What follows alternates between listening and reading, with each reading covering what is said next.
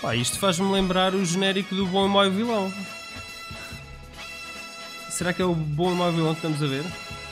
Epá, eu, E o, tem, o- tem o Lee Van Cleef, não o é? que eu estou a ver é que hum, este tipo de genéricos tem um tempo muito específico, não é? Nunca mais se voltaram a fazer eh, aberturas de filmes e trailers com estes grafismos bué Não, expressivos. e era- eram muito específicos ah, Eram muito western, específicos. Ao- aos western spaghetti. Não é esparguete, E- homem. Já no outro mandaste a mesma calinada. Jovem, tu no outro também disseste spaghetti, por isso... Não, eu é que te Não corrigi. percebo. Não, não, mas tu também disseste. Não disse nada. Está gravado? tenho Pronto, provas, ok. tenho provas. Ok. Olá Paulo, olá Pedro, Olá, sejam Daniel, tudo bem? Sejam bem-vindos a Vocês mais. sabem que isto no Japão se chama macarrone e não é spaghetti. Mas acho, que- acho que É há, uma pasta, outra, há uma outra pasta. designação que é tipo Western de Itália ou Westerns à italiana. ala italiana. Pois, porque Há eles, outra- a maior outra parte nem eram de. Itália. Então, eh, o Paulo já vocês conhecem, o Pedro, eh, para quem não, para quem caiu agora aqui de paraquedas, eh, é o autor do blog Por um punhado de euros e é um amante profundo, é provavelmente o gajo em Portugal que mais western spaghettis consome. Eh, e por isso mesmo ele escolheu este Day of Anger para gravar connosco. E, e porquê, Pedro? Porque é um grande filme e toda a gente devia de ver cinema de ação como, como já não se faz atualmente. Isto é um grande. É um dos, dos, dos westerns, tirando aquela. eh, os filmes do Sérgio Leone, aqueles que todos que vêm a seguir, que a qualidade é claro que baixa, baixa, baixa alguma coisa, mas é um dos filmes que tem um grande impacto e, e acho que é interessante para quem se quiser meter nestas andanças. E até Ok. porque existe aqui uma, como vocês estavam a dizer, há aqui uma ligação direta ao Sérgio Leone e aos. e a- não é só no genérico, não é só no Não é genérico só. que, vem, que vem isso. Aquele É retroscope é, é uma das influências, mas este senhor que realiza o filme, o, Tonino Valeri. o Tonino Valeri, era um, um Foi protegido. Ele, foi É, ele era o protegido do, do Sérgio Leone. É verdade. Mas é entretanto desangaram-se e cada um foi à sua. Pelo menos encontrei uma catrafada de títulos. Ele chama-se também em Itália o I Giorgi Delira. eh, e também foi distribuído em alguns mercados como Blood. Journey, Journey, não é Journey? Ah, Journey, tens razão. Tens, razão. Blood Mas, and Grit e também como Gun Law. Eh, Portanto, sim, este, mas o este título filme, português é muito bom. Gigantes em duelo. um, dos, um destes Quando- gigantes mas mas não é quando assim tão um grande. deles. Não, exatamente, não, não é assim tão questão gigante. É, um, é, é o mestre e o aprendiz, basicamente. Mas pronto, no fim, no fim é um duelo de gigantes, é? acaba por ser. Este filme, eh, naquela altura, eh, os filmes demoravam algum tempo a, a estrear eh, e em Portugal, salvo erro, só estreou passado dois anos e nos Estados Unidos também, só passado dois anos de, de ter estreado em Itália. É que ele foi levado para os Estados Unidos e também aqui para Portugal. Eh, E para aí naqueles cinemas itinerantes que havia antigamente. é? Eventualmente, eventualmente. Nós, nós temos aqui. Este filme já é, é de 67, já é posterior então àquele grande boom. Aliás, ainda está dentro do boom eh, do, dos Western Spaghetti.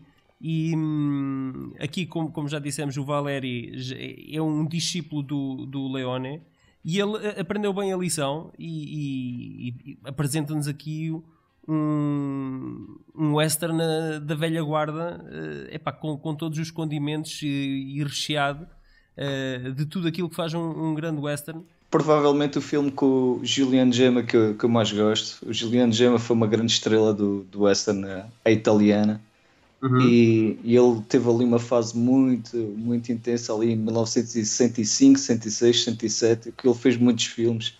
E este foi, foi o filme em que ele deixou de- só de ser o ator principal que, que entrava no filme para ser o ator principal que mete o ator americano ao lado. Eh, que foi um bocado algo diferente ali para, para, para os filmes dos westerns que os italianos estavam a fazer, que normalmente iam buscar ali um, um ator inglês ou americano e metiam-nos como, como ator principal e depois havia os italianos e os espanhóis a fazer tudo ali de, de backup. E- e aqui, muitas ve- e aqui muitas foi ao vezes- contrário. Pediam-lhes para, para, eh, assinar com o nome americano para não usarem os nomes deles. É. Este, o Julian- Juliano Gema, acho que este foi o primeiro filme, salvo erro, em que ele assinou o nome, o, o nome de batismo. Mas antes disso, Uhum. os filmes onde ele entrava, ele assinava como Montgomery Wood, que era para conseguir vender Claro. lá fora. Uh, que, para, pronto, para, é uma parvoíce, mas era assim. Era, uma, era uma carinha bonita, podia, podia de alguma forma ser considerado um galã, não é? Não sei. Uh, tu queres contar um bocadinho da história? Uh, do que é que se passa aqui então no, no Gigantes em Duelo? Pá, isto é, é, como vocês há bocado disseram bem, isto é um, um filme sobre, sobre um mestre e um aprendiz. É, basicamente, a história anda à volta de um, de um, tipo que é o Scott Mary, que tem uma vida de merda. Aliás, ele carrega merda pela cidade. É, é, não, não é merda. Eu acho que é baldes de, é baldes de cuspo, acho eu. É, não é, não é cuspo baldes... só, pá. Acho que não é cuspo é, só. Seja. Cuspo de cavalo.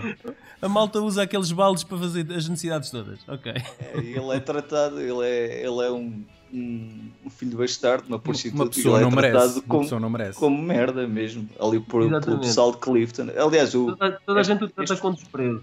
É, muito desprezo. E eh, aquela cidade funciona também como um dos vilões do filme, que é, que é mesmo uma cidade mesmo cheia de vilões, cheia de, cheia de gajos que não valem, não valem um tusto. E, Epá, e quando chega o Lee Van Cleef as coisas mudam, porque este gajo ainda é pior que os outros todos e vai chantagear aquela gente toda e vai puxar o Scott Mary para cima, ensina-o a disparar e a partir daí as coisas mudam. Exatamente, aliás, o Scott Mary é a primeira pessoa que ele encontra ao chegar à cidade e fazem logo ali uma amizade, não é? Porque o, ele fica a tratar do cavalo do, do Lee Van Cleef, eh, leva-o para as cavalariças, onde nas cavalariças já há um, um, um senhor mais velho que nós não sabemos ainda. Uh, mas que ele já foi um grande pistoleiro, um xerife no, no passado. E aliás, ele, já tem, ele até já tem uma história com o Lee Van Cleef do, no, no passado. Mas isso, só mais para a frente é que nós uh, vimos a saber. Só depois é? se percebe. Eu nunca, tinha, eu nunca tinha ouvido falar neste filme anterior, uhum. antes de, de, do convite do Pedro para nós gravarmos este podcast. E só aí é que eu pude, enfim, adquirir o filme, alguns na internet, Uh, e, oficialmente, e, oficialmente. E, fiquei, e, fiquei, bastante surpreendido por existir uma versão em Blu-ray deste filme com a imagem restaurada e impecavelmente restaurada. Ou seja, impecável, os gajos não se, não se limitaram a pegar no filme e a, a convertê-lo para Blu-ray, fizeram ali um restauro impecável. E eu fiquei surpreendido porque para isto acontecer. Há, para há isto... várias versões, porque o filme não estava completo. Há muitas. Vocês sabem, a primeira vez que eu vi este filme foi na SIC.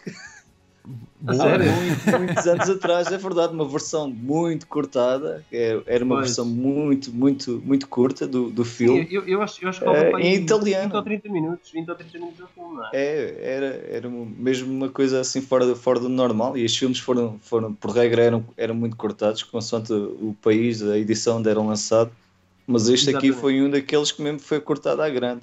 Mas, mas o que eu queria dizer é que o facto de, de se darem ao trabalho de restaurar o filme um, se calhar é porque este filme tem algum impacto ou tem algum interesse na cultura. E epá, eu não, tem, como não conhecia o filme, fiquei surpreendido. Não sei se queres explicar um, bocadinho melhor porque é que este filme se destaca um, um pouco acima dos outros centenas este de westerns filme, que existem. Este filme, acho que, é como dizia, tem, tem, tem muito a elevação do, do Juliano Gema eh, como estrela mesmo do, do género. Ele, a partir daqui, já deixou de ser, já não era considerado como mais um que entra no cast, não é um italiano qualquer, ele passou a ser a, a grande estrela. Este homem tinha, ele faleceu há pouco tempo. Foi este homem tinha uma, uma, fama, sim, ele tinha uma fama uh, no Japão, em todo lado, uma coisa fora do normal. E, e, isto aconteceu um bocado aqui a partir deste filme. E, hum. e é, um, é um filme que tá, tem uma boa fotografia, tem, tem uma história interessante, é tem uh, toda, toda aquela, aquela, aquela cena do credo do pistoleiro que é, que é lançado ao longo do, do, do filme, na, na, primeira parte, essencialmente, uh, é, é uma coisa com impacto. E, e é, e, e, foi um grande sucesso uh, ali para, para os anos 67, 68, e acabou até por dar ali alguns filmes que mais tarde vieram a fazer um, um rip desta um história novamente, com, com, claro, com outras, com, com, com falhas, mas os italianos são mesmo assim, eles copiam-se e voltam-se a copiar e ninguém os para. Felizmente, hoje, hoje em dia estão, estão a sacar muitos, muitos destes filmes a lançarem DVD e alguns em Blu-ray, felizmente. E por acaso, este, a versão que se deram eh, o ano passado, salvo erro, pá, é excelente. Eles, eles fizeram um trabalho excelente a recuperar o filme e, e, e, felizmente dúvida, acho, acho que, que se volta a ver. O, o, filme é um filme a nível de, deste género de western ele destaca-se acima da média, sem dúvida que sim. As pessoas têm que, têm que largar também aquele estigma que o Western Spaghetti é o Sérgio Leone, se calhar há outras que conhecem também o, o Sérgio Não Salina, é só, também. mas não é só, mas ele, ele acabou por ser a, a, ponta da lança, não é? Neste estilo. Sim, sim, mas é, é, é um bocado castrador de pensar, ah, ok, já vi os filmes do Sérgio Leone, vi dois ou três do Sérgio Corbucci. Sim, já viste tudo o que é tá, Western tá feito, Spaghetti, tá não é? feito. Ando a contar isto no Letterboxd, eu estou com perto de 300 Western Spaghettis vistos e pá, e vi muita porcaria mesmo. E Mas fazes posso reviews dizer e tudo? cap- Fazes as Sim. reviews também dos, dos filmes lá? Não, a- a- faço só no blog, não, não tenho paciência para, para duplicar o trabalho.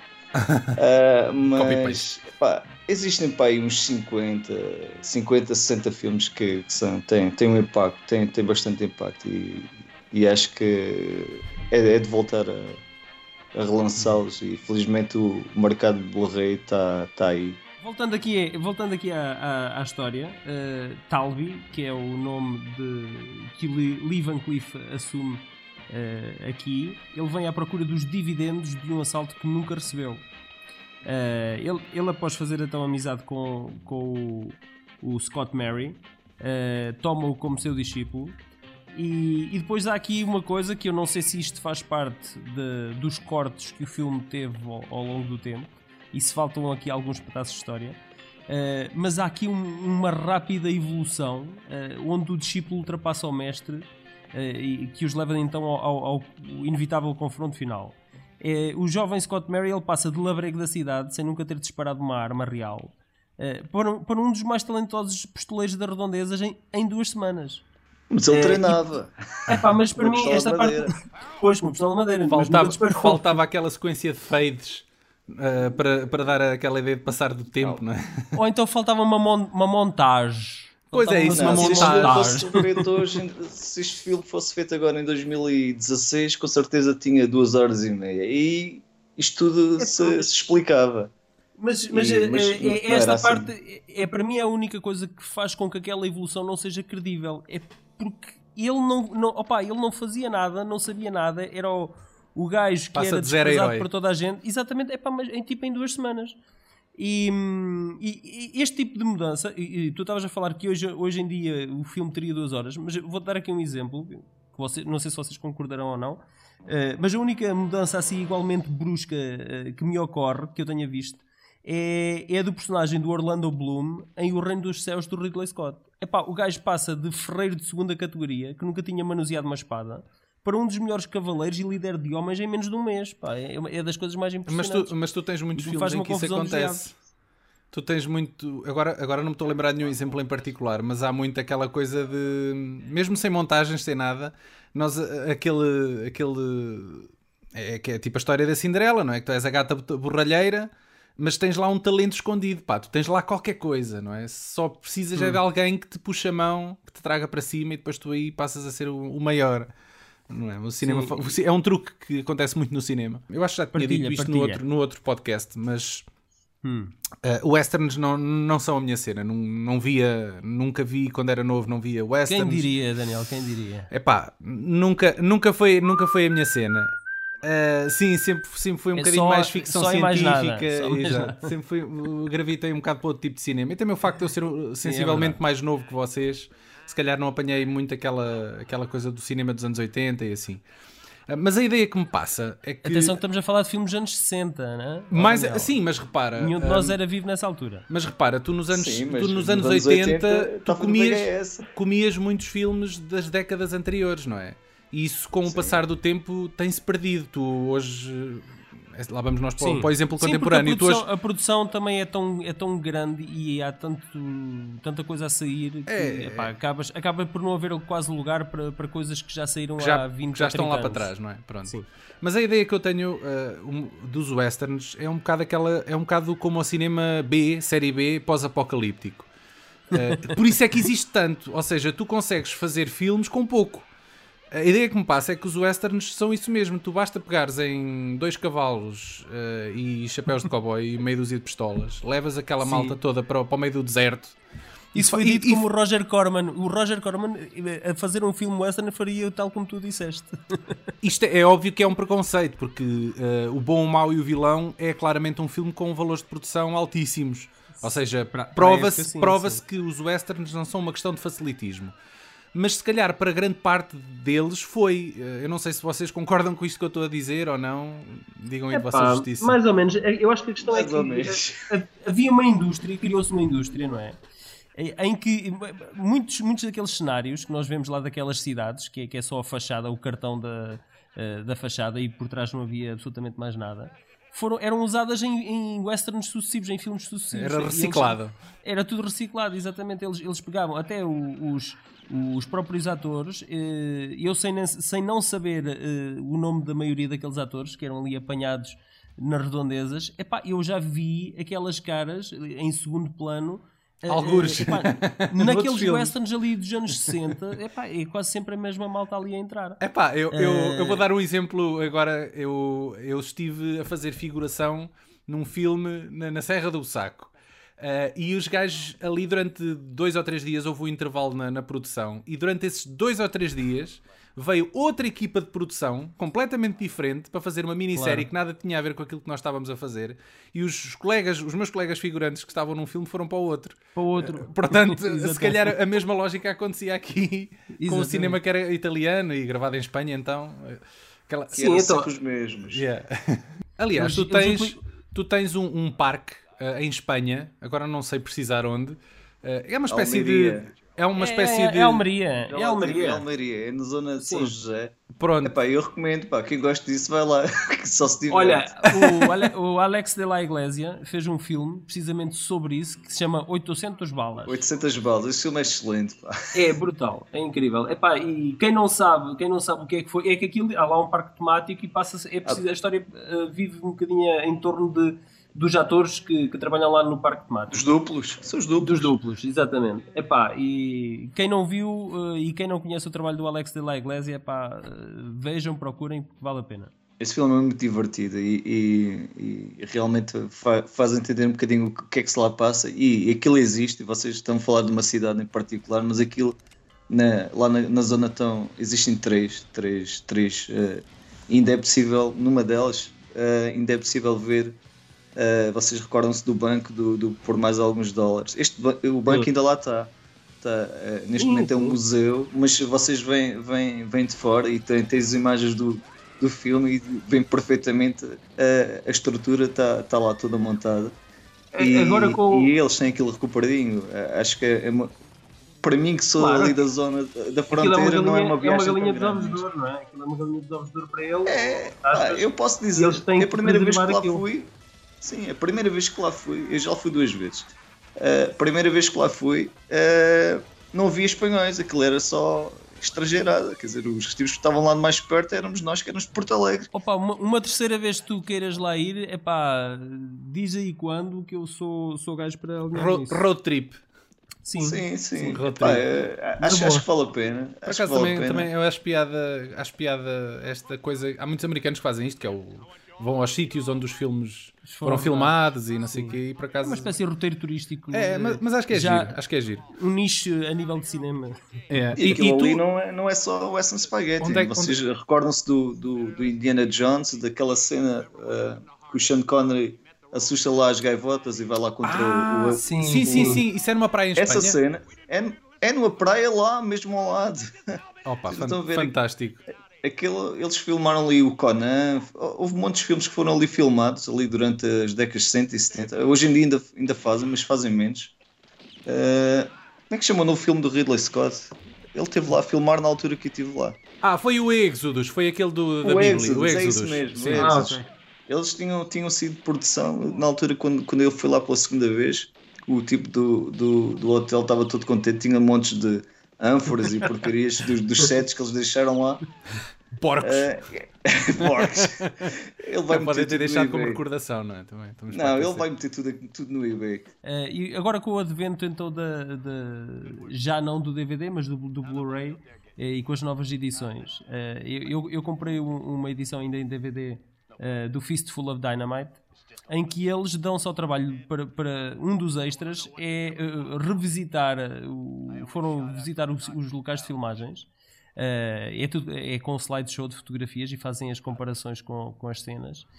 e ainda, e ainda encontram lá, olha, aquela, aquela hum, carruagem que explode. Quando o James Coburn se, se encontra com o Rod Steiger e ele, e ele faz explodir aquela carruagem, ainda lá está, passados estes anos todos, ainda lá está o resto da carruagem. É impressionante.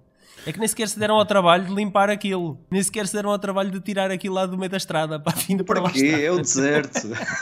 Isso é quase como aquela aldeiazinha abandonada na Tunísia onde gravaram o, primeiro filme de Star Wars. O filme de Star Wars. Ainda, sim, ainda lá exatamente. estão aqueles iglus de pedra, ainda lá estão tipo ao abandono. Sim, mas eu acho que isso já acho que isso não foi construído de propósito, acho que isso já existia. Olha que não, não sei, porque há, será? Até tem aquela cova, certeza, tem aquela certeza. cova da Ant Não, mas acho, eu tenho ideia que isso já existia, eh, mas também não vou teimar contigo. Pois, mas eu acho que até aquelas torres uh, que parecem que são distração de qualquer coisa, não é? Vocês estão a ver não, aquele cenário. Isso, isso, sim, isso foi isso construído. Foi construído. ainda lá as está. Cúpulas, as cúpulas não. As ainda cúpulas lá está. Pelo menos há, há uns 2, 3 anos ainda lá estava, porque houve uns gajos que foram lá fotografar aquilo de propósito. E essas torres ainda lá estavam, tipo, caídas Aliás, e abandonadas, na, mas estavam lá. Na, na, na, trilogia prequela Star Wars, o Jorge Lucas foi lá gravar e ainda lá estavam também. Pois, pronto. Já nessa altura. Deviam ter limpo, é... passado 30 anos ou 20, Exatamente. limpar o, o, lixo que deixaram para trás, não é? Mas pronto. É, isso agora já faz parte de, de, já, é memória. já, é, já é um sightseeing, já é um, é. um local a visitar. Nós já aqui falámos então que o, que o Tonino Valeri foi assistente de realização do Leone. Uh, e ele parece que aprendeu aqui alguns truques com o velho mestre. Uh, ele enverdou sobretudo pelo género western, uh, realizou um spaghetti com o Bud Spencer e outro com o Terence Hill, Uma Razão para Viver, Outra para Morrer e O Meu Nome é Ninguém, respectivamente. este Il último, mio nome é Nessuno. Nessuno. Este último foi, foi produzido pelo Sérgio Leone e acho que foi aqui que eles se chatearam, verdade? Chatearam-se chatearam à grande. Sim, o Sérgio Leone até, acho que meteu, como se diz aí, muito tule creme no pão e aquilo correu mal. Porque começou a querer ganhar o protagonismo. Quando viu que aquilo estava a funcionar, começou a meter-se. A meter-se ele era suposto que ele fazer apenas algumas, algumas partes de, da segunda unidade. E, sim, e, sim, sim, exatamente. Mas tentou levar os créditos. Quando o filme saiu e, e como, como teve muito, muito sucesso também, ele quis, mas é ok, vamos é trazer aqui créditos para mim Pá, e o outro ficou chateado. Sabem o que é que o Sergio Leone ganhou? O ex... Um inimigo? Não, sim, mas, sim, mas o, era, era um trocadilho, ia dizer que ele ficou com o Ecstasy of Gold. ficou, ficou. ficou. Tá aqui neste filme eh, é patente uh, epá, aqui há algumas colagens uh, que ele herdou do Leone, uh, como a intro e até a música do, do Riz Ortolani é, é muito semelhante à do Ennio Morricone. Uh, Vocês sabem que quando buscar... dizem Riz Ortolani, sabem de que é como lembro? O que é que tu te lembras? Lembro-me do Holocausto Canibal, porque o gajo também fez a banda sonora ah, sim, daquilo. Sim, sim. Uh, e, e, para além de, destas colagens, ele ainda por cima foi buscar um, um, ator recorrente também nos filmes do Leone, que é o Lee Van Cleef. Uh, que ele esteve bastante ligado ao género western. Uh, ele fez quase sempre o papel de vilão. Até quando não fazia de vilão, também não era propriamente o bom da fita. Uh, os seus títulos mais memoráveis são, inevitavelmente, Por Mais Alguns Dólares, O Bom Mau Vilão, ambos do Leone. Participou no quarto filme da série Os Sete Magníficos. Uh, fez cavalgada fantástica ao lado do Jim Brown, um dos primeiros westerns com um ator negro como cabeça de cartaz. Uh, no final dos anos 70 início dos anos 80 uh, marcaram já um período de mudança de registro. Ele fez de ninja em Octagon com o Chuck Norris. é uma grande mudança. Uh, e fez de Durão no primeiro filme de Snake Plissken em Escape from New York. E basicamente depois daí foi o esquecimento total em produções de série B. Este foi, foi o primeiro filme dele logo a seguir ao Bom, o Mau e o Vilão, não foi? Não, ele, é um gajo, ele era um gajo muito ativo, pá. Ele fazia 4 ou 5 filmes por, por Sim, ano. Sim, ele desde, desde que veio tem razão, tem razão. Começou, aqui... começou a fazer filmes como ninguém. Quer dizer, ele, ele tinha uma carreira de, como ator secundário, quer dizer, secundário se calhar já é demasiado, né? Ele aparecia lá. Olha, ele, ele na Alemanha, ele na Alemanha, eu acho que ele é mais conhecido na Alemanha do que propriamente nos Estados Unidos. Porque muitas destas produções eram, eram alemãs. O, aqui no IMDB ele... um filme vem logo a seguir ao outro. Olhem que se calhar foi. foi... Sim, eu, eu, eu creio, eu creio que, que sim. É, aliás, há aqui mais atores que transitaram. O, vocês lembram-se, há aqui uma cena mítica neste filme em que ele, o Lee Van Cleef vai fazer um duelo a cavalo com outro, com outro fulano a circular sim, assim, sim, meio sim. bizarro. Esse, esse, tipo é o Benito Stefanelli, que acho que entre todos os filmes do Sérgio Leone, assim, os pecados. o gajo que o engana, o gajo que o engana, que engana o, o- aqui o Lee Van Cleef eh, que, eh, a, a nível da recompensa, eh, que é um gajo que ele vai a cavalo, o líder do bando, é um gajo que é o, é o, o gajo que entra em grande plano eh, no filme eh, C'era una volta in el West, eh, também do Leone. Eu não sei se tu estás a ver, o plano de, de abertura do filme é, é tipo uma paisagem e de repente entra um gajo que é só os olhos logo no plano e foca os olhos azuis e é este gajo um ator secundaríssimo pá, que ninguém se lembraria do gajo e é este gajo que entra em primeiro plano logo no, no, no filme Epá, é impressionante e é um O- gajo epá, de segunda linha Este Giul- Giuliano Gemma, o gajo sabia falar inglês? Provavelmente não. Pois. Opa, o diálogo dele foi todo dobrado por cima. eh, Ah, mas isso era Era prática comum, eu já percebi, era prática comum, mas Sim, no caso aquilo dele era era. filmado em mudo. Aquilo é- eles, eles tiravam o som. O som não interessa, o som Eu não fazia isso acredito, depois no eles estúdio. mexiam só os Acredita, lábios. acredita, acredita. Cada um Mas é falava a sua língua. isso é Eles péssimo não gravavam, não interpretação. gravavam o som. Mas como é que é péssimo? E tu, não- tu notas alguma coisa Não, quando não, vês não. o Bom, Eu- Mau e eu sei- Vilão ou outro filme? Eu, eu, eu acho que eles falavam à mesma, até por uma questão de. Não sei. Sim, Ah, sim, mas, sim. O, mas o som estava em off. Sim, sim. Ah, então Mas até- apenas depois nem os efeitos sonoros aproveitavam, nem os, os efeitos sonoros ambiente, nada disso era aproveitado. Ah, mas-. Eu acho que aquilo era tudo gravado misturado em no- estúdio. Que trabalheira. Bem, ok, pronto. Hoje em dia acaba por ser um bocado também o mesmo, né? Os filmes passam quase todos por por ADR, isso é que há os Oscars também para, para a edição sound mixing e essas tretas. né? exatamente. Nós, nós nem nos apercebemos. Nós, nós cá em Portugal eh, levamos os filmes com, com legendas, mas a maior parte dos países por aí leva os filmes dobrados. Portanto, isso, isso, isso Para não é eles, um, um verdadeiro yeah. E problema. vezes, porque ele- e às eles vezes fazem para economizar, é o mesmo ator que faz as vozes todas de todos os personagens. Sim, porque não? É pá, só uma coisa, vocês sabiam que isto, que isto teve quase para, para ter um remake aí há uns anos atrás para um senhor que toda a gente conhece, que é o John Woo. É sério? Não fazia- Olha, mas não me surpreende. Não fazia ideia. Mas. Acho que sim, acho que ouvi qualquer coisa com a Paramount, mas não aconteceu. É Tu se vires bem, tu se vires bem os filmes de John Woo, é muito western, só que adaptado para, os- para os tempos modernos. As abordagens, os, os standoffs, é- é, por exemplo o Face Off, aquilo é, é podia ter sido um western, um Face Off. Ah, e já, já os filmes dele eh, em Hong Kong é tudo muito A Better Tomorrow, The Killer, eh, é tudo muito nesta onda. pá, é, é, é, é uma abordagem muito westerniana, se é que isso se pode dizer. Para quem nos está a ouvir e que tenha gostado deste, deste podcast, tenho a dizer que muito em breve o Pedro vai se juntar a nós novamente para gravar aquele que é provavelmente um dos filmes mais importantes da história dos westerns, se não mesmo o mais E- importante. E, e da minha vida também. O Bom, o Mau e o Vilão, um daqueles verdade. filmes obrigatórios. Grande Portanto, acompanhem-nos que a nossa review e a nossa conversa sobre esse grande filme vai, vai acontecer em breve. Até lá, cari amici. Vamos nos despedir. Oh, ai, tão lindo, Paulo. Tchau. ciao bella. ah, ciao.